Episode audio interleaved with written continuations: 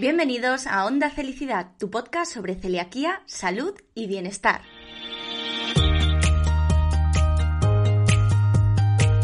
Te saluda Lorena Pérez, periodista, técnico en seguridad alimentaria, co-creadora de Felicidad, celíaca diagnosticada en el año 97 y responsable de este espacio por el que han pasado y seguirán pasando a lo largo de esta tercera temporada los mayores expertos en celiaquía, dieta sin gluten, salud digestiva, nutrición y bienestar. Cada semana te espera un episodio nuevo con información rigurosa, veraz, contrastada y actualizada, siempre de la mano de los mejores profesionales. Presta atención porque lo mejor está por escuchar. Arrancamos.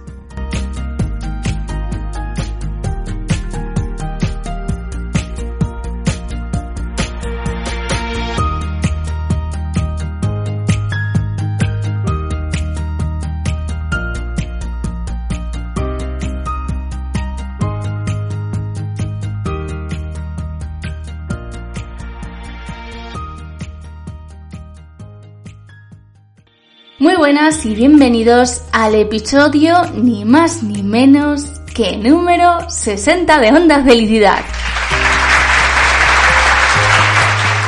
¿Cómo sube esto? Madre mía, de verdad, 60 invitados que han pasado por el podcast de, Onda Felicidad. Alucinante, en fin. Bueno, que si me estáis escuchando por primera vez, ¿eh? revisad los demás episodios, los 59 episodios anteriores, porque Onda Felicidad es una auténtica enciclopedia actualizadísima sobre celiaquía, dieta sin gluten, salud digestiva y bienestar. Ahí queda eso. Ya me he hecho yo todas las flores, ya me he hecho yo todas las flores. Bueno, para el programa de hoy tengo a una invitada que de verdad da gusto escucharla, pero no solo porque tiene un conocimiento súper amplio del tema que vamos a tratar, no, también por la habilidad que tiene de llegar, de comunicar y de explicar cosas que son súper complejas y que, según lo cuenta ella, pues es que nos parecen hasta fáciles, ya veréis, ya. Ella es Isabel Pérez, dietista nutricionista, que seguro que conocéis, sobre todo si os digo que es Isa Nutrisalud. Está especializada en nutrición clínica y llegó al maravilloso mundo de la nutrición pues después de mm, prácticamente acabar medicina. Le quedaba un añito para acabar medicina y dio el salto a la nutrición. La historia tiene miga, ¿eh? ya nos va a contar ella eh, por qué, por qué este cambio. Actualmente la encontramos en Isa Nutrisalud, en Experto en Nutrición y en Experti. Si eres paciente, este podcast te interesa muchísimo y si eres profesional, ni te cuento. Isabel, bienvenida, de verdad, muchísimas gracias por hacernos un hueco que sé que estás hasta arriba. Bienvenida a Onda Felicidad. Bueno, muchas gracias a ti, Lorena, por haberme invitado a, a, este programa, que ya te he comentado que no soy muy consumidora de podcast, pero el vuestro lo tengo en onda. Os tengo bastante fichado.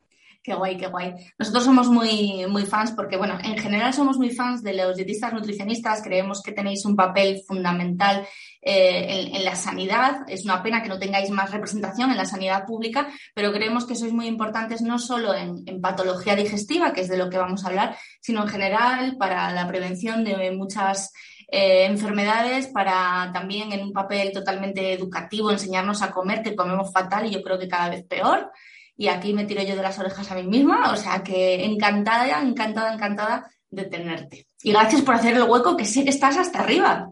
Nada, muchas gracias, de verdad. Estas cosas se hacen con gusto. Qué guay. Bueno, cuéntanos un poco, porque eh, cuando cotilleas la web de, de isanutrisalud.com, dices, pero si esta chica iba para médico, ¿qué le pasó? Pues nada, yo desde pequeña siempre he tenido vocación sanitaria, de verdad era la típica niña asquerosa que con seis años en mi casa no había diccionario, tenía que consultar en casa de mis tíos, eh, en donde mis abuelos que sí que había uno y para Reyes yo pedí una enciclopedia médica, que cuando recuerdo perfectamente que me regalaron ese año una cocinita de Disney que fue en plan de yo quiero mis libros, me habéis estafado de Reyes Magos y siempre tenía eso, he sido buena estudiante y empecé a estudiar medicina en el 99 en Granada. Lo que pasa es que cuando ya estaba en quinto año de carrera tuve por mmm, cosas de consumo de ibuprofeno sin omeprazole y cosas así de forma crónica por llevar un coche ortopédico. Acabé teniendo una úlcera de estómago que no manifestó como tal, esa úlcera se perforó, eh, las intervenciones salieron mal, me tuvieron que reintervenir y al final, después de varios meses de ingreso, pues salí del hospital con unos 40, 42 kilos de peso. Madre mía. No, corto, parte del estómago también seccionada y sin ningún tipo de educación nutricional de oye, que es que el hierro a partir de ahora no tiene duodeno, te lo tendrás que meter intravenoso, ¿no? De eso te das cuenta cuando la hemoglobina la tienes a 6 y no te puedes menear y te tienes que transfundir. Entonces, eh, viendo que la medicina a mí no me aportaba herramientas para seguir viva, descubrí de pronto que existía la disciplina de nutrición como una carrera universitaria, entonces era una diplomatura que yo ni tenía idea que se daba y se daba allí en mi ciudad y hice mis cuentas era en plan de, pues medicina, me quedaba eh, dos años de carrera el DERMI y dije, bueno, pues tres años y, hacer ahora tres años de diplomatura, en, en, tiempo va a ser lo mismo y con el apoyo de mis padres me tiré a la piscina y me metí en nutrición. Y hasta hoy, en aquel momento era con toda la intención de especializarme en nutrición clínica, que era lo que yo creía que me iba a servir para manejarme, pero después de eso, como todo, pues se abrieron múltiples vías de aprendizaje, de especialización y de trabajo que también te van aportando habilidades y capacidades.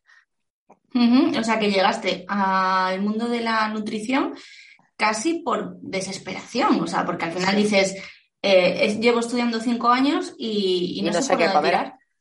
y estuve un año, literalmente como la transición de un bebé que empieza a hacer la introducción de alimentación complementaria, pues me llevó casi un año a hacer una transición a una alimentación sólida más o menos completa y ya te digo, sin ningún tipo de soporte nutricional por parte del sistema sanitario que, que tenía de detrás, que a día de hoy sigue teniendo, por desgracia, muchas de esas carencias, pero bueno.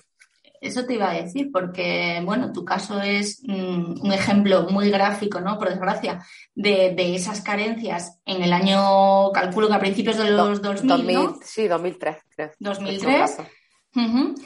Pero es que a día de hoy los dietistas nutricionistas, como decíamos antes, bueno, pues el papel en la sanidad pública sigue siendo un poco limitado, podría ser un poquito más representativo, ¿no? Deberíamos, no es nada más que nutrición en atención primaria o si según la OMS un nutricionista por cada 50 camas de hospitalizados, creo que es prevención de desnutrición hospitalaria, soporte a pacientes oncológicos, o sea, eh, control de diabetes, todas las patologías eh, no transmisibles relacionadas con los malos hábitos alimentarios que se pueden atacar desde atención primaria. O sea, la necesidad del nutricionista es obvia, que eso cuesta dinero y que la sanidad está mm, tensionada ya de antes de la pandemia, no digamos ahora, como para ver quién le echa voluntad e invertir ahí, lo veo complicado, la verdad, que entremos y entremos pronto, por muy necesarios que seamos. Y además porque por desgracia también muchas veces pues nuestro sitio pues se ocupa de otra forma, ¿no? Con otros profesionales que están ahí, eh, ellos se quedan con nuestras competencias, haciendo a veces un buen trabajo, a veces un mal trabajo, no tienen por qué saber hacer un buen trabajo porque no, no son nutricionistas, son enfermeros, son farmacéuticos, son otro tipo de profesionales sanitarios, pero si hay algún tipo de soporte nutricional, generalmente va a llegar a través de otras profesiones que no son nutricionistas. Es como está el panorama a día de hoy. Pues es una, pena. Hace poco, bueno, hace poco, miento, hace ya algún tiempo, hace unos meses, em, estaba leyendo un informe de, mitos y de bulos en salud y decían que em, la mayoría de los, o sea, en el número uno estaba todo lo relacionado con el cáncer, pero en el número dos estaba la alimentación. Y la alimentación al final mm, es salud, o sea que y claro, entiendo que, bueno, pues en muchos casos es porque parece ser que todos podemos hablar de alimentación, porque como todos comemos todos los días, pero hay que tener, pues esos estudios que detrás, ¿no? No, hombre, porque todos conocemos y estamos hartos de verlo en redes sociales, de gente que lo comparte, esas infames recomendaciones o dietas de cajón que se siguen dando a día de hoy desde sanidad pública, desde para diabetes gestacional o para reducir los niveles de colesterol o por el estilo, que están totalmente desactualizadas, donde se prohíbe el huevo, donde metemos las galletas como opción para el desayuno y penalizamos el yogur y el yogur tiene que ser desnatado y ese tipo de cosas que hacen que un nutricionista se tire los pelos. Ya estamos hablando de cosas que llevan 30 años dándose la misma fotocopia del cajón y ninguno de los que ha pasado por allí, sea la disciplina sanitaria que sea, que está ejerciendo o cubriendo las competencias de nutricionista, le ha dado la bastante inquietud como para decir, hostia, vamos a cambiar un poquito la fotocopia, vamos a echar una semana en ver qué ha salido por ahí nuevo y actualizamos las guías, que siempre pongo el ejemplo, coño, mira con el COVID lo rápido que nos hemos puesto las pilas a nivel de eh, nuevos protocolos de actuación, y cambiando constantemente y todo el mundo se lee y se actualiza y actúa acorde a la nueva evidencia. en cambio, en nutrición, al que está por allí dando los consejos, se ve que con perdón le suda a los mismísimos, porque ahí está la fotocopia del cajón escrita máquina con esa tabla semáforo donde mm, están todos los errores que, ya hemos comentado. Y a mí eso sinceramente me indigna un poco. O sea, en plan de no solamente no me deja entrar, sino que el que lo está haciendo lo está haciendo mal y le da lo mismo. Y, eso, es algo, eso, es algo, que yo creo que si cada vez que un paciente se va con una hoja de ese tipo, reclamase, eh, se entretuviesen a hacer la hojita de esto lo debería hacer un nutricionista o tal, algo conseguiríamos, por lo menos, porque es que ya no es por nosotros, o sea, yo ya tengo mi trabajo, todos los nutricionistas que no están trabajando en la pública se están ganando la vida y generalmente bien ejerciendo su práctica en la privada. A quien le interesa de verdad que estemos en la sanidad pública es al ciudadano y, al propio, y al, propio Estado en sí, porque es que mejora la salud y sabemos que somos coste efectivos en prevención en, en millones de formas y en nivel hospitalario también, entonces que eso ahí no hay discusión. Lo que falta es lo que te digo, voluntad para invertir de primera. Claro, es que además tenemos datos de obesidad, de obesidad infantil, de todo lo que está relacionado. Claro, y sin embargo, seguimos con lo mismo. O sea, yo conozco personas que tienen en mi entorno que, tienen obesidad y que van a controlarse a su médico de atención primaria única y exclusivamente la tensión. El médico le dice, tiene usted que adelgazar, mmm, coma más fruta, fin de la historia. Claro, dices, es que así es imposible que una persona mayor ya cambie el chip. No puede. ¿Qué hacemos? Te digo, no ministro de Sanidad, ministro de Consumo ahí que nos escuchen porque no tenemos nosotros poder para eso. Tiene que ser un cambio estructural, vaya. Totalmente. Em, hace el año pasado creo que fue, hicimos una entrevista con un compi tuyo, con un colega tuyo que está trabajando en, Reino Unido y él forma parte de una unidad en un hospital público. No, eh, Cristian Costas. Vale, sí, también lo tengo fichado. Sí, ¿no? Bueno, pues Cristian eh, es el que, bueno, se encarga un poco de liderar esa unidad que trabaja codo con codo con gastroenterólogos y se encarga única y exclusivamente del seguimiento a los pacientes celíacos, eh, explicándoles la dieta sin gluten de manera saludable, controlando que la cumplan, etcétera, etcétera. Y ha publicado un estudio donde demuestra lo efectivo económicamente que es tener estas unidades. Entonces yo digo, tráelo a España, tráelo a España porque hace mucha falta. De hecho, se ha publicado también un estudio, creo que era en Helsinki, en intestino irritable, que era, proponían un nuevo modelo de clínica de gastroenterológica, donde el primer filtro, la primera visita la hacía el dietista nutricionista. Eh, antes, o sea, el paciente llega, ya no es el circuito, ve al médico, el médico pide pruebas, hace cosas, sino que el primer filtro era el Nutri. Entonces, con intervenciones básicas como el algoritmo de IDS, que era comunicación efectiva, eh, refuerzo, empatía, corrección de errores de alimentación, dieta saludable, ejercicio y si acaso eh, valorar e implementar una baja en FODMAP disminuía el número de consultas médicas, el número de pruebas realizadas. Cuando había episodios de ingreso o consulta, la duración de las consultas medias era mucho menor y la carga asistencial de la clínica era mucho menor. Y era por simplemente tener un Nutri en el, en el primer filtro antes de llegar al, al digestivo. O sea que de ese tipo de modelos hay muchos estudios. Si la evidencia lo avala, vuelvo a decir lo mismo la viruta. Y hay que tener ganas. Y, luego yo también he visto eh, que hay cierta resistencia al cambio, que es como, bueno, a ver, es que yo soy médico o soy sanitario después de tal y no entiendo esta figura bien, entonces, y es como, pero no, si es que está más que demostrado que son necesarios, que son imprescindibles, más en el modelo de sociedad en el que vivimos a día de hoy. Pero bueno, ya, poco a poco. Poco a poco, sí poco a poco. Bueno, volviendo a la entrevista, porque ya ves, yo me enrollo, empezó me voy por los cerros de Úbeda, pero bueno, volviendo. Estás especializada en nutrición clínica. Sabemos que hay dentro de la nutrición, pues tenemos un poco de todo, nutrición deportiva, pues eso, nutrición clínica. Explícanos exactamente qué es la nutrición clínica. Bueno, nutrición clínica eh, entendemos la nutrición donde hacemos el abordaje del tratamiento de ciertas patologías a través de la alimentación. Eso englobaría pues desde la dietoterapia, la suplementación específica, y demás. Eh, tradicionalmente o en las formaciones de nutrición clínica se ha entendido lo que se ejerce dentro del ámbito hospitalario. Y si buscas rollo de nutrición clínica, pues sobre todo te van a salir cosas relacionadas con lo que es la nutrición enteral, suplemento de nutrición artificial, la sonda y demás. Yo, por ejemplo, mi formación, después de terminar la diplomatura, me hice un máster de nutrición clínica que oferta la SEMPE, que es la Sociedad Española de Nutrición Enteral y Parenteral, en conjunto con la UGR, donde estaban súper centrados en eso, pacientes críticos, quemados, UCI y demás y luego ya creo que a día de hoy hemos dado un paso porque entonces eh, no había Nutris tampoco que tuvieran consultas fuera, o sea, no había Nutris que ejercieran ni dentro ni fuera de los hospitales en realidad. Y creo que a día de hoy, que sí que hay mucha consulta ambulatoria de nutrición, también se entiende nutriclínico, pues el que ya está en su consulta, no tiene que ser dentro del ámbito hospitalario y trabaja cierta especialidad de patologías como pueda ser nutrición renal o nutrición en oncología, nutrición en patologías digestivas, que cada vez más compis que se posicionan en este tema.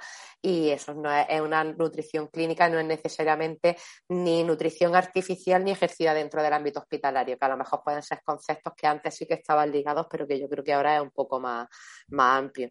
Yo, aparte del máster ese, pues me he hecho un montón de formaciones en patología digestiva y he trabajado en hospitales eh, durante, madre mía, cuántos años. Estoy trabajando en un hospital oncológico en Madrid, en MD Anderson, y luego he estado en, en Virgen de Rocío hice mis prácticas durante seis meses y estuve en la unidad de trauma y, y también en la parte que llevaba nutrición enteral y sondas en quemado y todo el rollo. Y en el Hospital Costa del Sol, donde se ve absolutamente eso, todo lo controla un nutricionista, desde nutrición enteral artificial, dietoterapia de los, de los que están ingresados que puedan estar malnutridos y consulta ambulatoria en conjunto con digestivo y con oncología, programa de bariátrico, o sea que ahí ya dentro de eso te hacen muchas formaciones del hospital, porque ya siempre ahí te van ofreciendo muchos cursos, muchos congresos y demás. Y ahora mismo, pues yo soy formadora y también eso, con nosotros hacemos el experto digestiva y para hacer el experto digestiva, pues hemos estado dos años haciéndonos cursos, leyéndonos libros y, sintetizando bastante información también para ponernos al día, al margen de que, como vemos pacientes, pues aquí cada paciente que te llega es otra vez que te tienes que volver a actualizar, porque quien, quien pestañea en patologías, especialmente patologías digestivas, es que se queda atrás. Es que 2020-2021 ha sido un año de producción de nuevos consensos, nuevas guías de tratamiento y cosas así que, que eso te cambia la cosa y tienes que estar constantemente revisando. Mira, de todo lo que nos has dicho, en ningún momento he escuchado, y esto me gusta destacarlo, eh, la, expresión pérdida de peso. Porque todavía mucha gente sigue pensando que al nutricionista voy porque tengo que adelgazar. Y el nutricionista es un sanitario que nos ayuda.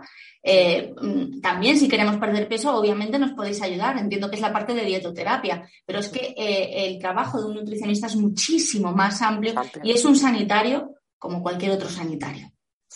Hombre, gracias por la reivindicación. Hombre, yo desde luego que he trabajado con muchos pacientes de patologías que han estado malitos y casos muy raros, sí que puedo decir, pues desde los niños pequeños que tienen ataques de epilepsia refractaria que no se controlan con ningún tipo de medicación y llegas con una dieta cetogénica bien planteada y el niño no solamente tiene menos ataques, sino que mejora coordinación y ese tipo de cosas es una maravilla. O cuando hace abordajes de pacientes ancianos frágiles malnutridos, ¿sabes?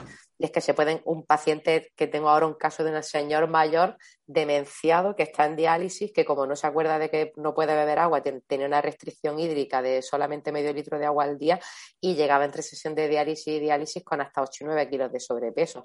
Y ahí he tenido que inventar estrategias para el señor mayor demente, para la cuidadora, para el camarero de la cafetería, para las rutas donde van paseando por la calle para evitar el sol, ¿sabes? De decir, inventar cosas que a mí me ha llamado personalmente la nefróloga para decirme, tío, es que este señor lo dábamos ya por muerto. Sea, no veas el cambio, ¿sabes? Desde que ha comenzado contigo, el potasio todo controlado, que era todo un caos.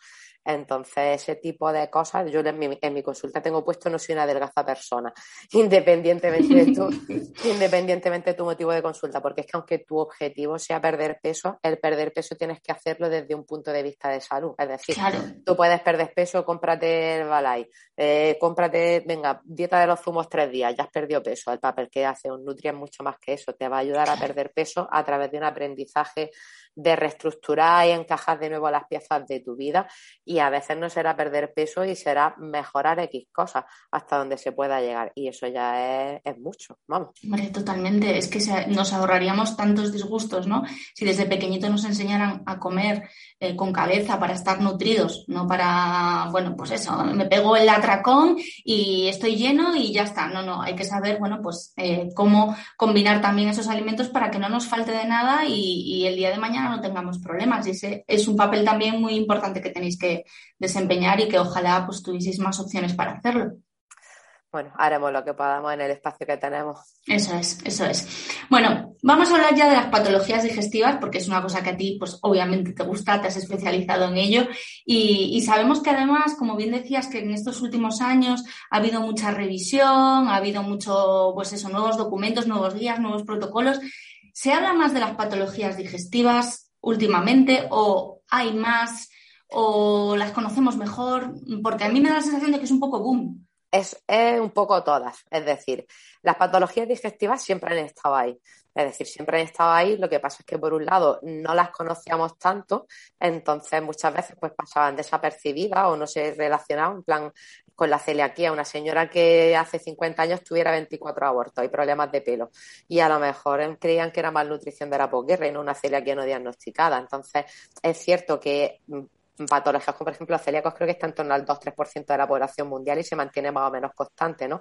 Eh, la enfermedad siempre ha estado ahí, pero ahora la conocemos mejor, la podemos diagnosticar mejor, por lo tanto se habla más de ella y también hemos dejado de normalizar muchas cosas, es decir, eh, antes pues la gente iba al baño 12 veces al día o cagaba sangre o no iba al baño en dos semanas y eso lo teníamos absolutamente normalizado y a raíz de que estamos precisamente con muchos nutrios, muchos pacientes también divulgando sobre el tema hay cosas que se están dejando de normalizar y la gente está empezando a pedir ayuda o a informarse sobre ellas. Y también creo que hasta cierto punto hay un incremento de algunas patologías digestivas asociadas a los cambios en el estilo de vida que tenemos, no ya en los últimos cinco años, pero sí en los 50 años. Siempre pongo el ejemplo, por ejemplo, de la esofagitis eosinofílica, que en incidencia va acercándose a, lo mismo que celiaquía y que era otras autoinmunes como el Crohn y tal, en torno al 2-3% de la población mundial, pero que hace 50 años no había. O sea, ¿qué pasó hace 50 años con la producción de alimentos, con el packaging, con el environment, con la microbiota y con todo, para que una patología que entendemos que tiene algo de relación con la alimentación no existiera y ahora sí la tengamos? O mucho eh, intestino irritable o sobrecrecimientos bacterianos que a ver las sobrecargas de fructosa, edulcorantes, dieta baja en fibra de mala calidad, papá, pa, nos estamos metiendo, que puedan estar condicionando alguna de estas cosas. Entonces, creo que es un poco un compendio de, todo esto. O sea, eh, se habla más, conocemos mejor lo que hay y también es cierto que en algunas cosas puede ser que esté aumentando, está aumentando la prevalencia de, de ciertos trastornos o sintomatología digestiva sin más. Hay una cosa que has dicho que a mí me parece muy importante, que es el tema de no normalizar, ¿no? De, decir, bueno, mm, pues es que mm, tengo digestiones pesadas porque yo soy así, entonces yo después de comer me hincho, me quedo tres horas que estoy medio traspuesta y ya está, es lo normal en mí. Y además, pues se me cae el pelo muchísimo y bueno, el médico siempre me dice que tengo anemia, pero que bueno, pues es de reglas muy abundantes, me voy tomando hierro y voy tirando. ¿En qué momento tenemos que dejar de normalizar? ¿Qué quiero decir? Hablando, de, por ejemplo, de eso, de patología digestiva. ¿Qué son las cosas que no debemos normalizar, que debemos consultar? Que me imagino que son muchísimas. Uf, es muchísimo. Mira, lo primero que diría es compárate con alguien de tu entorno. Es decir, si todos vaya a comer una paella, un fin de semana, una barbacoa y todo el mundo acaba después de la tripotera pasado, eh, entra dentro de lo circunstancial, pero si tú sistemáticamente, comparado con tu entorno, eh, cuando comes te pasa algo que no le pasa a los demás, yo ahí consultaría, en plan, distensión abdominal eh, crónica o inmediata o dolorosa tras las comidas, esos gases que nos remiten, una sensación de reflujo o acidez que no para, alteración en el patrón de las deposiciones. Eh, que ahí también habría que entrar a explicarle muy bien a la gente que es mm, normal y que no es normal, porque muchas veces hay gente que cree que es estreñida porque va solamente al baño una vez al día y eso no sería un estreñimiento real, pero hay gente que piensa que ir al baño una vez cada dos semanas es normal y que eso es un estreñimiento normal y tampoco lo es, es un estreñimiento, es un estreñimiento patológico. Entonces, síntomas de ese tipo, las deposiciones, los gases, la distensión, el dolor, por supuesto cualquier cosa que ya sea presencia de sangre, heces, pérdida de peso no justificada, eh, síntomas, como tú decías, de tema debilidad, fragilidad en el pelo, en la uña, niebla mental. Al final, cuando encontramos cosas que no están justificadas, que diga que, no le puedo echar la culpa a nadie, además me pasa a mí y a todos los que hacemos lo mismo no le está pasando, creo que es un momento de sospecha muy gordo. Y cuando os llega un paciente así, porque es que encima son síntomas tan inespecíficos, tan difusos, que cuando tenéis así a un paciente, porque imagino que habrá pacientes que os lleguen eh, ya con el diagnóstico, en plan, me ha dicho esto el médico, eh, me pasa esto, pero habrá pacientes que acudan a vosotros porque quizás el médico no les ha dado una respuesta y tenéis que hacer ahí encaje de bolillos para ver qué pasa. Sí. Esto es un poco drama porque dependiendo de la zona es cierto que pues todos tenemos que actualizarnos, le he dicho como sanitario, igual que pasaba con las fotocopias de cajón, hay un porcentaje de médicos digestivos que no está actualizado o especializado en lo que venimos llamando trastornos funcionales digestivos, más allá de, de celiaquía, SIBO y demás, pero todo este digipack así un poco difuso que, se le escapa, que le dices dieta FODMAP y, y, le explota la cabeza un poco, o le dices lo de la prueba de SIBO también dicen de qué me estás hablando. Y ahí es complicado. Yo siempre lo digo y lo digo en los cursos a los compis Nutri y lo digo a mis pacientes cuando llegan a consulta. Lo primero, ojo, cuidado, porque diagnosticar no es mi responsabilidad, es la responsabilidad del médico.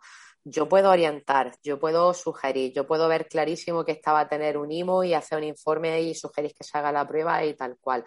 Pero siempre pongo el foco en el otro lado. Nosotros tenemos un seco muy gordo con todo lo que es relacionado con la nutrición o la alimentación y siempre digo, es que puede ser un tumor un tumor y tú no tienes ahí un escáner para saber si tú tienes un tumor o no. Entonces, como no lo tenemos, nuestra obligación y responsabilidad es obligar al paciente que vaya a un médico, que luego puede ser más bueno o más malo, pero que pase por un proceso diagnóstico, ¿vale? Donde nos aseguremos de que por lo menos nada chungo está pasando. Y a partir de ahí vamos viendo. Sí que es cierto que ahí me llega gente sin diagnosticar, bastante, en mi zona, pues lo del tema de los médicos está tirando a regular mal en este tema. Y pues de ver gente que tú la ves a la señora de 60 años y tras una buena historia clínica de una hora dices, es que es celíaca, es celíaca del libro, es celíaca la hija y el nieto que me está comentando es celíaco también. Y le han hecho seis gastroscopias, estás viendo su historia clínica a lo largo de la vida y nunca nadie le ha cogido la biopsia. No te digo ya ni, acorde al protocolo de 2018, no sé, seis no, no, no ni una. Entras, mira y ya está. Y es como, tío, ya os lo podíais currar, ¿sabes? Entonces, yo siempre intento mucho y en los cursos lo hacemos, tenemos un modelo de informe de, eh, tras mi buen interrogatorio que yo me paso una hora y media de entrevista con los pacientes el primer día de para ver sintomatología no típica, historia familiar y demás. Eh, si tengo sospechas clínicas de lo que sea, me ocurre un pedazo de informe explicándole al médico, mira, pues ha venido este paciente, está con él, eh, ya trae diagnosticado esto o tiene descartado esto. Yo creo que podrían ir los tiros por aquí porque me encaja con esto, con esto, con esto, o porque hemos probado esto y lo otro y no ha respondido. Eh, por aquí tienes bibliografía, así de... lo metes un poco así de... Y ruego y tal, pues que le pidan esta prueba, si algo que se pueda pedir por lo público, si algo que sé que por lo público no lo van a hacer, aquí no se hace el SIGO en la pública en mi comunidad, pues entonces directamente al paciente se lo explico de aquí estos laboratorios, pues te haces tú la prueba tal y ya luego el informe lo tengo que hacer para que el médico de cabecera generalmente, porque no, es, no hemos llegado al digestivo siquiera, le prescriba el tratamiento antibiótico pertinente y demás, y así voy intentando pues colaborar y demás pero que te lleguen en, el, en este caso, o sea, en mi zona, por la causística de pacientes que yo tengo, los que me llegan a nivel local, me suelen llegar sin diagnosticar la mayoría. Y luego de los que me acuden online, pues sí que me acuden algunos ya con, mira, pues sí que tengo una colitis ulcerosa diagnosticada, o eso soy celíaco, o tengo un intestino irritable, que ella, bueno, vamos a ver lo del intestino irritable, si está bien, bien, o ha sido cajón desastre y tenemos que mirar alguna cosilla pues suele funcionar la cosa un poco más encaminada, o sea, porque ya sabes lo que tienes que hacer. Ahí me gusta mucho un ejemplo que me dijo Pablo Zumaquero, eh, mi compi con el que doy los cursos, de cuando un paciente viene aquí con patología sin diagnóstico, eh, cuando nosotros le hablamos de, oye, mira, Pepe, es que lo importante es que tienes que estar diagnosticado y eso es responsabilidad del médico, es que tú imagínate que yo entro a una farmacia y digo, oye, dame un medicamento. Y el farmacéutico dice, vale, ¿cuál? ¿Para qué? Pues lo mismo que con la dieta. Si a mi paciente me llega por patología digestiva, pero no tiene un diagnóstico, es como, una dieta para los míos. Como, ya, pero ¿para qué? Entonces, como de ahí la importancia de venga, sí vamos a hacer lo que siempre podemos corregir errores básicos de alimentación, tratamiento enfocado, enfocado al síntoma, pero decir, vale, yo empezamos por aquí, siempre hay una pirámide de intervención y cosas que podemos ir haciendo, pero tú mientras tanto un circuito médico hay que poner en marcha, algo tenemos que saber. Totalmente, y además es que eh, así es cuando ves que no tiene ningún sentido que no haya equipos de digestivo y de cualquier otra cosa, ¿no? Donde estén pues, los médicos y al lado los nutricionistas, porque al final es que es un trabajo en equipo, o sea, es que hay que diagnosticar y hay que tratar. Y el tratamiento pasa siempre por los consejos vuestros. No, y porque simplemente por el tema del tiempo, sabemos lo de la limitación. Yo, por ejemplo, cuando trabajaba en la pública, para pacientes de primera visita tenía asignados 40 minutos y de revisión tenía 20 y eso era un lujazo en consulta especial, un lujazo en consulta de especialidades. Pero ya te he contado que yo a los pacientes le hago una primera visita de una hora y media. Y, y, hago cuestionarios previos y pido que me manden los informes de antes para estudiármelo. Entonces, la información que el Nutri te puede dar de cara a orientación diagnóstica es súper valiosa porque es que ellos ni pueden dedicarle ese tiempo, lo primero lo pueden priorizar en cosas más útiles, coste efectivas dentro de la sanidad y tampoco están formados ni saben hacerlo bien, en serio. Claro, si esto eh, nos pasa mucho en dietas sin gluten. Nos llegan muchos pacientes que dicen, mira, Lore, me han diagnosticado, me han dado los resultados de la biopsia y que soy celíaco, que tengo un MARS 3P y me ha dado el médico pues una hojita donde ponen los cereales que tienen gluten y los cereales que no tienen gluten y nada, bueno, pues ya está, ¿no? Que voy al súper y compro todo lo que ponga sin gluten, ¿no? Y dices, Madre del amor hermoso. Y luego vienen, eh, hace poco entrevistamos a una doctora que nos decía, cuando les hacemos el primer seguimiento para ver cómo están, si han bajado los anticuerpos y tal, vemos que los anticuerpos han bajado y que de repente el colesterol ha subido y claro, dice, ah, pero es que yo le digo, come fresco, pero Claro, ahí está la labor del profesional. La buena, claro. Es que justo, mira, cuando una persona celíaca es recién diagnosticada, una de las claves primeras es la educación básica de qué es el gluten, dónde te lo puedes encontrar, lo genérico y todo el rollo. Para mí otro de los pilares es la contaminación cruzada. Y ahora te cuento de un caso justo que me llegó del hospital. Eso es lo primero, en plan de vale lo que compres y luego lo de la contaminación cruzada, porque esto casi va a ser donde te la metan dobla siempre. Tú vas a ser muy estricto comprando y todas tus cosas sin gluten y en la contaminación cruzada en el pellizco de sal es donde va a palmar. Y luego también hacer una educación sanitaria, porque no suelo ver que la hagan los médicos cuando me llegan diagnosticados sobre qué implica la celiaquía en tu salud, qué parámetros de riesgo te tienes que vigilar, en plan de tú al año te tienes que hacer una analítica que te midan anticuerpos, que te midan vitamina D, que te midan no sé cuánto, la densitometría, cada cuánto toca, que eso, es, eso claro. Yo eso lo hago con los vegetarianos también, en plan de tú por tus cosas cada, cada X tiempo, esto es lo que te tienes que, es mirar. Y estos son como tus síntomas de alarma. Luego se hace una valoración del punto de partida de los hábitos que tiene esa persona antes de ser diagnosticada como celíaca, porque es que puede ser un real fooder genial o puede venir comiendo fatal. Entonces, hay que hacer una transición, no es me cambio al sin gluten y luego implicar a todo el entorno que haya alrededor siempre contas con la empatía hacia todos para hacérselo fácil a todos, porque si el entorno está cómodo para el paciente celíaco va a ser mejor y que caigan en que la dieta sin gluten es basar una alimentación en materias primas, es que la fruta, la verdura, la legumbre, proteína vegetal, los huevos, ingredientes de calidad son sin gluten y que no caigamos en el error de caer a la caca sin gluten, la galleta sin gluten, el pan de molde sin gluten, los biscotitos sin gluten y demás, que sería básicamente lo mismo y yo el único alimento de nuestra dieta cultura que es más difícil sería el pan, a la hora de sustituir, encontrar un buen pan para si tostada, si tienes costumbre de comer con pan y demás. Y las pastas, que dentro de las pastas dicen, mira, te puedes ir ya hasta pastas de legumbres, ¿sabes? Que son interesantes o pastas integrales desde el punto de vista del, del valor nutricional. Y siempre escalando, en plan de cómo vienes comiendo, vamos a intentar que coma un poco más sano, dentro de eso el sin gluten y demás.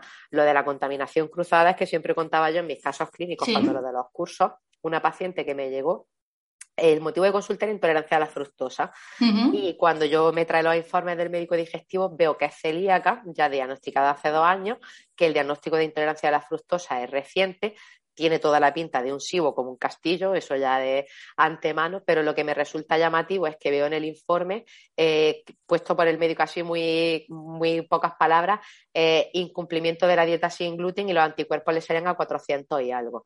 Y a mí la chica me dice que, bueno, la señora me dice que ella, que sí que come todo absolutamente sin gluten, que el médico le ha puesto ahí que ella se salta la dieta, pero que ella la dieta no se la salta y que está jodidísima con lo de la fructosa. Entonces yo pienso, claro, eh, contaminación cruzada.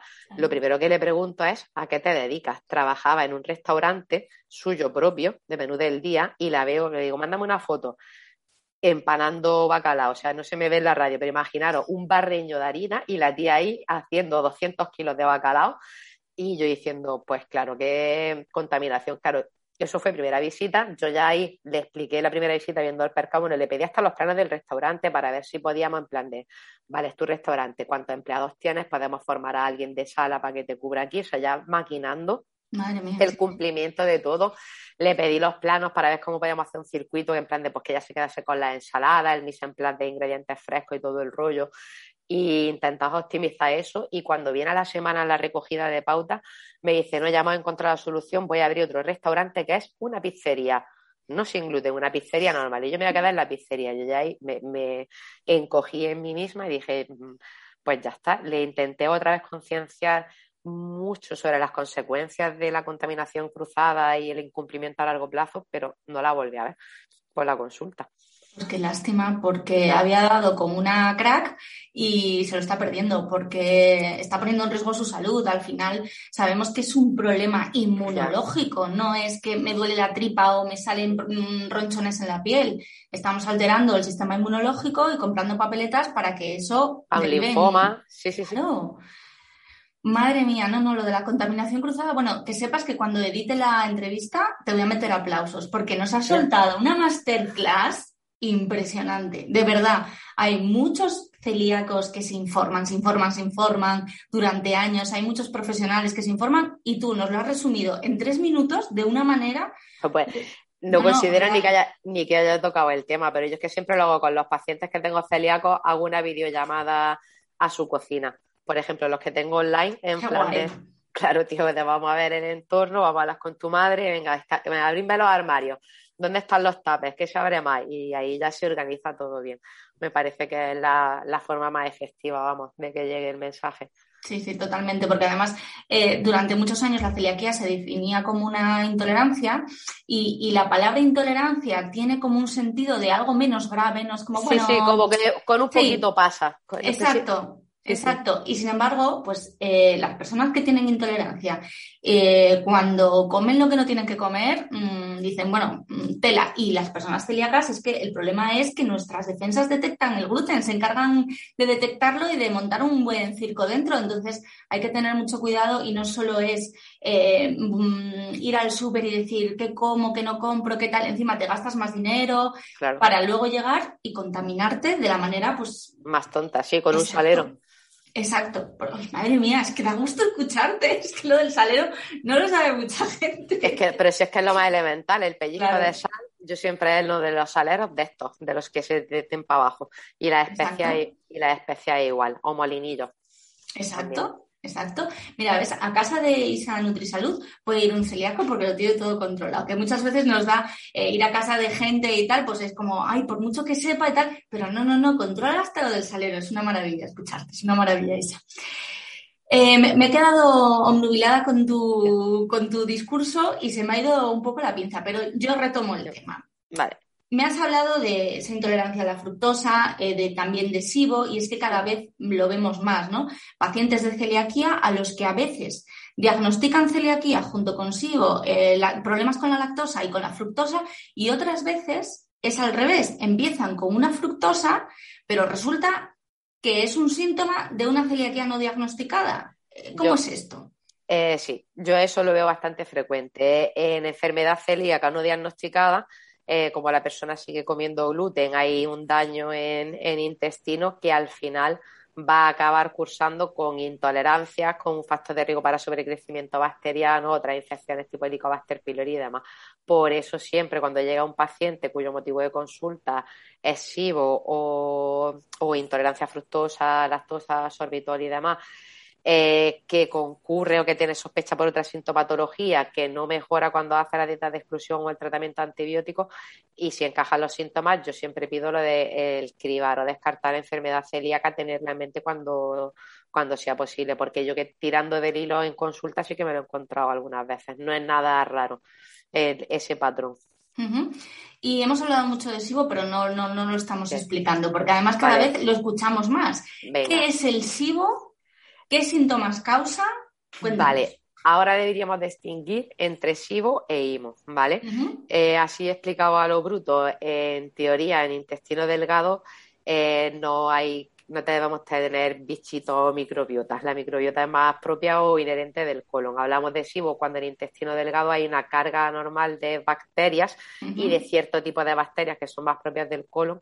En el caso del SIBO, eh, los síntomas más frecuentes son los de diarrea y distensión abdominal y en el caso del IMO, que el bichito responsable es una arquea, que no es una bacteria exactamente, que es otro tipo de bicho independiente, eh, el síntoma suele ser más bien estreñimiento. Eh, muchas veces hay síndrome de intestino irritable que en realidad pueden ser un SIBO o un IMO no diagnosticado. El tratamiento de esto es antibiótico y luego hacer una repoblación y reconstrucción de la microbiota hacia un perfil más sano y, y generalmente, pues, mm, si tiene mejor pronóstico que un síndrome de intestino irritable. También es otra cosa que un síndrome de intestino irritable que no se haya hecho nunca ningún tipo de prueba para hacer un cribaje en positivo, a descartar que sea otra patología, yo siempre me, plantearía si encaja en la clínica del SIBO o del IMO y pedir la prueba pertinente porque ahí con el tratamiento antibiótico pues, al paciente le podríamos dar un margen de mejora. Claro, y, y sí, enfermedad celíaca sin diagnosticar, por ejemplo, uno de los factores de riesgo para, para tenerlo. Yo, por ejemplo, a día de hoy, y hay algunas guías que lo comentan de, de 2020, creo que eran de la AGA y de la ACG, que ya en los algoritmos de distensión crónica, del manejo de distensión crónica, sugieren realizar un test de aliento eh, de hidrógeno metano para descartar sobrecrecimiento bacteriano, que es lo de las bacterias que comentaba, o el IMO, lo de las arqueas, antes que hacer un test de intolerancia específico de fructosa sorbitol. Por ejemplo, en plan de tiene más sentido priorizar hacer esa prueba que la otra.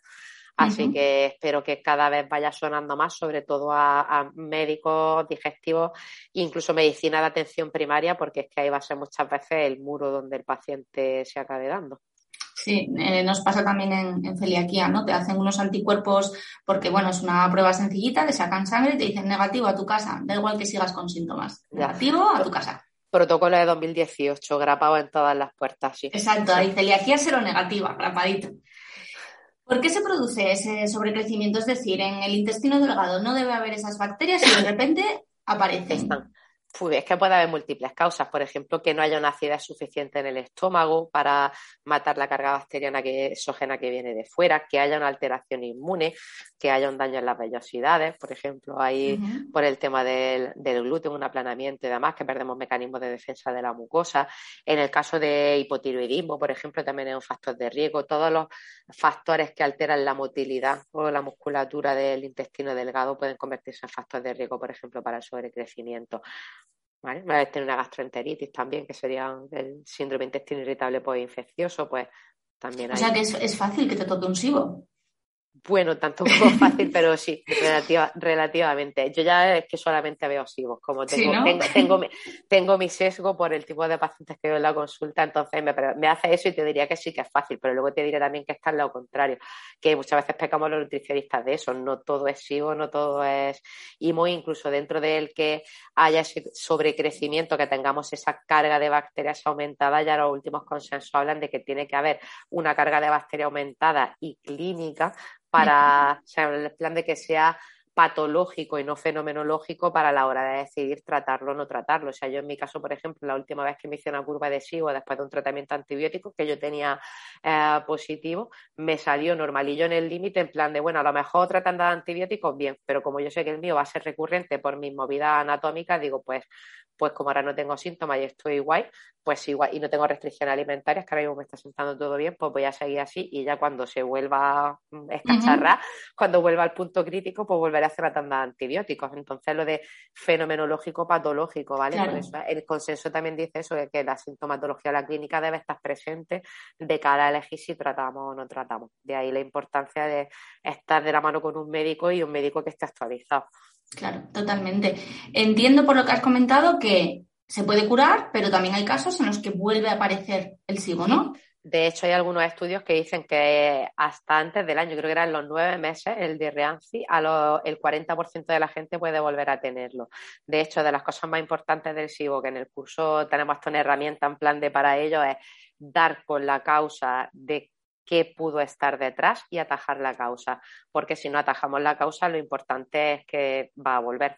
Y la causa siempre pues, puede ser eso: es una celiaquía no diagnosticada, un trastorno tiroideo, una diabetes mal controlada, una dispepsia, una gastritis que está afectando a la acidez o X. alteraciones, en las sales biliares también, que antes no lo he comentado, también pasa consigo. Has comentado un montón de, problemas de carácter autoinmune, por lo que decías antes, ¿no? De que, bueno, pues de alguna manera. son un factor de riesgo, sí. Y además se relacionan todas. Te toca una y tienes más papeletas. El dominó. Qué maravilla, sí, es que, es, que es maravilloso el mundo de las patologías. La verdad es que no os aburrís porque yo que simplemente me dedico a escucharos, aprendo muchísimo con cada entrevista y cada entrevista me enseña cosas diferentes y digo, si es que están todo el día leyendo y todo el día estudiando sino porque cada paciente es un mundo, es que es algo que no puedes estandarizar. Yo lo hablo con algunas de las compis que se dedican a patologías digestivas y cuando hablamos de tiempos de agenda, en plan de no, claro, si yo la revisión me estoy agendando 30, 40 minutos para la revisión del paciente, pero es que me tengo que guardar otros 30 para luego hacer la pauta después, porque a ese no me vale darle menú FODMAPs 3. No, es que cada uno tiene una movida, una tolerancia diferente, va por un nivel diferente, la suplementación, o sea, que no puedes estandarizar muchas cosas. Entonces eso requiere un tiempo que, le tienes que dedicar, tienes que estar a tope encima de ello. Claro, además has dicho una cosa muy importante, cada paciente es un mundo. Claro. Por desgracia, a día de hoy eh, vemos que hay mucha tendencia, pues a lo que decías antes, ¿no? A esas dietas de cajón, de entro en internet, me duele el estómago, he leído en una página que la manzana tiene estas propiedades, entonces hago esto y tal. No, hay que ir a un profesional que en función de nuestras características, de nuestros problemas y de nuestra situación, pues nos va a pautar algo que nos va a funcionar. No vale lo mismo para todos. Correcto, además hay que acudir a un profesional primero porque necesitas un diagnóstico, es que siempre podrías tener un tumor, es lo que digo, o sea, tú no te, vayas, siempre podrías tener un tumor, necesitas que te vea un médico, necesitas un diagnóstico. Y luego en todo este tipo de dietas que suelen ser restrictivas, es que como no cuentes con un nutri, que tu alimentación sea completa, suficiente, saludable, que no se quede coja en ningún tipo de nutrientes, que si se queda coja se suplemente en forma y, cantidad adecuada, eh, que sea a tu familia, que no te comas cosas como la contaminación cruzada, que te puede que estás pasando desapercibida, es imprescindible. Sí, fíjate, nos contaba Cristian en la entrevista que hicimos con él que cuando tiene la primera consulta con un recién diagnosticado de enfermedad celíaca, bueno, pues le intenta explicar bien todo, entonces empiezan desde cero, pero cuando le llega un paciente que ha sido diagnosticado hace tiempo, pues que se da cuenta de que su alimentación es más restrictiva de lo que debería porque les da miedo, porque dicen, es que he leído que esto puede llevar gluten, así que no tomo esto, no tomo lo otro, no tomo lo de más allá. Y al final se están perdiendo cosas muy básicas, muy importantes. A mí me pasa muy, muy frecuente con la gente de intolerancia fructosa, intestino irritable, que se quedaron así tal, que acuden a la consulta con dos años sin comer ningún tipo de fruta, verdura fresca ni legumbres. En plan de haciendo una FODMAP súper estricta a su rollo durante, además, estos muchos pacientes que rulan por grupos de Facebook y demás que pueden llegar a ser dramáticos, eh, los consejos que allí se van cruzando sin ningún tipo de filtro de profesionales o con profesionales con intereses económicos chungos. Y, y, eso, claro, te llega y dices, tío, es que llevas dos años restringiendo cosas mm, porque sí, que ahora, te, ahora, por supuesto, cuando las metamos te van a sentar mal, porque es que tú ya no tienes la microbiota, ni el cuerpo, ni las enzimas para tolerar eso, iremos poco a poco. Y por supuesto, de ahí lo que tienes que hacer un abordaje de primeras de cubrir micronutrientes con suple. O sea, yo eso casi siempre que tengo que implementar un protocolo de este tipo, el supradingo es el equivalente que necesite según intolerancia, más cositas, se lo llevan puesto de serie un tiempo, porque es que vienen de hacer restricciones súper largas innecesaria y a, su rollo, sin mirarme. Es como, vale, ¿y el calcio dónde lo estás sacando estos dos años? ¿Y el calcio dónde está? Que te has quitado todo. Sí, sí, sí, es horrible. Además es que, bueno, pues eso, a la larga puede pasar mucha, mucha, mucha factura, pero no le damos la importancia que tiene. Bueno, es que como es comida, pues como esto y me encuentro bien y, bueno, tengo un poco de hierro, de anemia, pero... Y por eso te quería preguntar también, porque estás diciendo que, bueno, pues que en estos casos hay que suplementar y los celíacos normalmente cuando nos diagnostican también llegamos con hierro bajo, el calcio también, etcétera, porque, porque no absorbemos. ¿Cuáles son las principales carencias que tenemos en celiaquía y, cómo se pueden suplementar, además de con suplementos, con alimentación? ¿En dónde encontramos eh, alimentos que nos puedan ayudar también? Hombre, lo primero lo que tú dices, lo más importante es que no absorbéis. O sea, ahí lo importante es regenerar vellosidad. O sea, instaurar la dieta sin gluten y hacerlo bien, sin contaminación cruzada, dar tiempo ahí a que la lesión se recupere y dependerá del tramo afectado, porque esa es la historia. Eh, generalmente, si son los tramos más altos de intestino duodeno, pues sí que tenemos hierro, calcio, eh, vitamina B12, hay una parte que también se absorbe por difusión pasiva a lo largo de todo el intestino, pero también se puede estar alterada. Vitamina D, eh, yo es que la encuentro ya baja en toda la población, o sea, no es ya en los celíacos, es que en población general está por los suelos porque nos creemos que aquí somos un país de sol, pero aquí a las 12 del mediodía no le da el sol en los pies y en los brazos a nadie, estamos todos encerrados trabajando. Y y eso sería lo más importante, yo creo, y a partir del grado de afectación de la, de la persona y del grado de lesión dependerá mucho, pero por eso lo que decíamos de que hay que hacer la ITV completa, la analítica completa, y luego revisar cosas como el metabolismo óseo, más allá de una analítica, por ejemplo, eso, la densitometría de control que se, que se tiene que hacer y demás. Y aparte es que yo esa analítica la complementaría siempre con, tras el interrogatorio alimentario, que esta persona me ha dicho que come y que no come, que sospecho yo que pueda estar alterado. Y hay, o pedir también, ¿sabes? O, por ejemplo, que no es raro en un celíaco el que tenga Hashimoto también, en plan de, ah, pues es que vamos a mirar los anticuerpos del tiroides porque me da a mí toda la pinta de que por aquí también puede haber cosas. Entonces, siempre hay es añadir cosas en función de la persona que tienes delante. Claro, es muy importante porque eh, Hashimoto y celiaquía eh, son dos eh, patologías autoinmunes, pero es que además se considera la una grupo de riesgo de la otra, o sea que son muy frecuentes juntitas. Sí, sí, sí, bastante. Yo de hecho hago lo inverso. Me llegan también muchos pacientes con Hashimoto y yo el de Hashimoto que ya me está diciendo que tiene sintomatología digestiva de lo que sea, el cribaje básico por lo menos de celiaquía, de la IgA y los anticuerpos, ese por lo menos lo hago, el básico primero. Y según mi grado de sospecha y cómo vayan funcionando las cosas, me pongo más pesada para seguir en el algoritmo hacia abajo. Claro, totalmente, porque siempre estamos hablando de infradiagnóstico de enfermedad celíaca y siempre pensamos en síntomas digestivos. Eh, la enfermedad es sistémica, tiene muchas manifestaciones intestinales, pero es que además hay enfermedades que, cursan más frecuentemente. El Hashimoto, la diabetes tipo 1, el déficit selectivo de IgA y algunos síndromes también metabólicos. Hay que también tener la sospecha puesta en esas cosas. Correcto. Y bueno, y ya para terminar, hay un tema que sé que te gusta, que es la microbiota, que es imposible, imposible hablar de microbiota en un podcast, es decir, es tan amplio que podríamos estar eh, semanas y semanas escuchándote, pero sí que es verdad que cada vez se vincula más la celiaquía, eh, el origen ¿no? de la celiaquía con una alteración en la microbiota, de hecho dicen que los celíacos tenemos una microbiota diferente y tal, y que hay que cuidarla, porque bueno, pues una vez que la enfermedad aparece, pues hay que hacer dieta sin gluten, pero hay que cuidar esa microbiota. Y aquí está la pregunta del millón, ¿cómo cuidamos la microbiota a las personas celíacas y no celíacas? Ahí estamos. La recomendación es la misma para celíacas que no celíacas. Eso es lo primero. Me hace gracia porque hoy he vuelto a poner un tuit al hilo de una compañera de es que estamos hasta el toto de la microbiota, de la microbiota. Yo puse un tuit hace unos meses que lo he recordado hoy.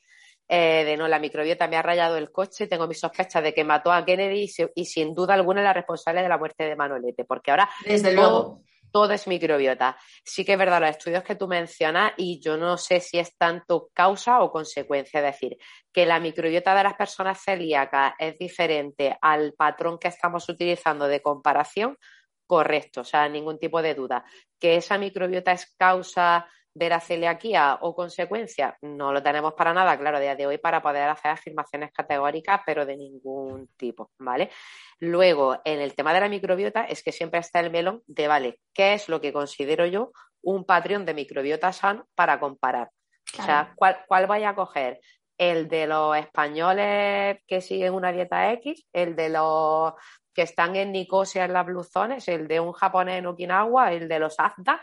O el de un inuit, porque al final la microbiota es, eh, se construye, aunque haya muchos factores eh, desde el parto, si fue vaginal o por cesárea, la lactancia materna y demás, y que esté influida por muchas cosas de la infancia, la microbiota se va construyendo a base de factores ambientales, fundamentalmente, es decir, lo que comemos va modificando y marcando un poco el perfil de microbiota que tenemos. Entonces, elegir lo que es el patrón sano o chachi de una microbiota para hacer la comparativa, es, que, eso, es que eso ya es, eso ya es un melón, ¿sabes? Para decir, vale, ¿qué sabemos? Y además hay un estudio de Nature muy chulo el año pasado y muy sencillita las conclusiones cosas que ayudan a estimular una diversidad microbiota, chachichanante, el consumo de productos crudos, ensalada cruda, el consumo de crucíferas, el consumo de polifenoles y destacaban los frutos rojos, rollo arándanos, frambuesas y demás, también el café, hasta tres o cuatro tazas diarias, y era eso, el crudo en general. ¡Lo la hoja, todo! La hoja verde en particular, la crucífera, el café, polifenoles de frutos rojos, antioxidantes y demás. Y omega 3 un consumo adecuado a través de alimentación. Y luego lo que iba mal para la microbiota y reducía su diversidad, especialmente la de especies, digamos, beneficiosas o chachis, eran los azúcares añadidos o sorpresa, el exceso de almidones y hidratos en general. Es decir, una alimentación basada en harina y productos de estos de baja calidad, que a mí siempre me gusta porque es muy gráfico un estudio que hacen los del Observatorio de Nestlé, que es un resumen que hacen después estas familias y representan en el plato de Harvard, en porcentaje de macro, lo que hace la gente en almuerzo y cena. Y está en el almuerzo los hidratos en torno al 50 y pico y en la cena al 60 y pico.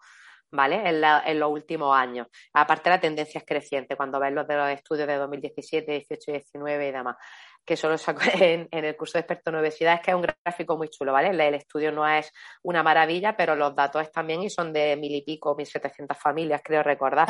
Entonces, sí que yo detesto que se comen muchos más hidratos de los que pertenecen, si tomamos como referencia, por ejemplo, la guía alimentaria del plato de Harvard, en general, de nuestra alimentación. Y encima eso, pues el exceso de azúcares añadidos y demás que básicamente si volvemos al punto de basa tu alimentación en materias primas y si es posible de temporada y proximidad, pues fete. Claro, si es que al final la, dieta sin gluten no tiene por qué ser tan diferente de una dieta con, o sea, que hacen personas no celíacas cuando basan su alimentación, pues eso, en, productos frescos. A mí, por ejemplo, mi chico no es celíaco y lo que nos diferencia muchas veces es el pan del desayuno, que yo siempre pues, consumo un pan, a veces lo hago yo, me gusta mezclar eh, tef, eh, no sé, incluso a veces quinoa, garbanzo, hago mil historias a veces no me sale, pero bueno, lo intento. Eh, lo que nos diferencia es el pan y ya. Porque ya está, o sea, porque además cuando comemos pasta, normalmente comemos pasta de trigo sarraceno y comemos la misma los dos para que no haya problemas de contaminación y tal.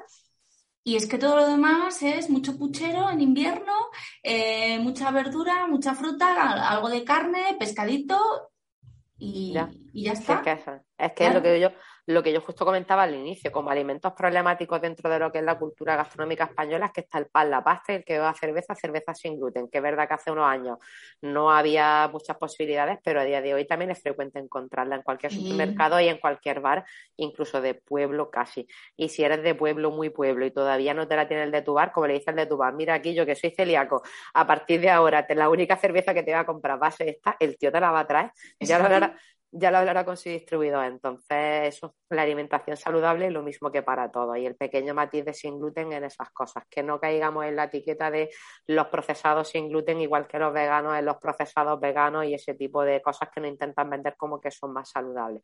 Que si tiene etiqueta ya vamos regularcillo. Sí, yo recuerdo una, que además fue toda una novedad, eh, hace ya algunos años, una masa de pizza fresca sin gluten. Entonces, como era sin gluten, eh, la, la, coletilla que llevaba era saludablemente sin gluten. Y claro, tú te ponías a leer la etiqueta de, de, esa masa y dices, vamos a ver, para hacer una masa de, sin gluten le tienes que echar de todo, sí. Madre mía, llevaba de todo. Y dices, y encima, eh, con sus santas narices, saludablemente sin gluten, porque ya se sabe que todo lo que es sin gluten es súper saludable y ya está. Y así, bueno, pues seguimos a día de hoy con ese mito de que comer sin gluten es más saludable. Lo que es sano, pues, es comer variado, equilibrado y atendiendo, bueno, pues también a las necesidades de cada uno. Y para eso nada mejor que acudir a un nutricionista, a un dietista nutricionista, para que nos ayude a, aprender a alimentarnos de manera saludable y no dejarnos llevar por las, por las modas y por el marketing, la publicidad, etcétera, etcétera. Así que bueno, Isa, yo ya para despedir eh, esta entrevista que me ha encantado, de derroche de conocimiento total y absoluto, te quiero dar las gracias simplemente por, bueno, por estar tan implicada, por, por esa pasión que le pones, que además, bueno, pues nos llega a los pacientes y a todas las personas que, que contigo y a través de, de, ese trabajo que haces tan importante, pues aprenden para poder ayudarnos a los pacientes a que estemos mejor. Así que muchísimas gracias, te volveré a escribir pero ha sido todo, todo un placer. Muchas gracias, Isa. Pues muchas gracias por la entrevista. Nada, muchas gracias a ti, un placer, hemos aprendido muchísimo y te seguimos en las redes, Isa. Hasta aquí el episodio de hoy, la próxima semana más. Si te ha gustado nuestro trabajo, nos ayudarías muchísimo suscribiéndote al podcast en tu plataforma de escucha favorita y dejándonos estrellitas, comentarios, lo que tú consideres. Además, en Instagram compartimos contenidos súper valiosos. Bueno, te voy a decir yo, ¿no? Pero de verdad, de verdad, muy recomendable. Síguenos en arroba felicidad-singlu. Allí te espero. Hasta la próxima semana.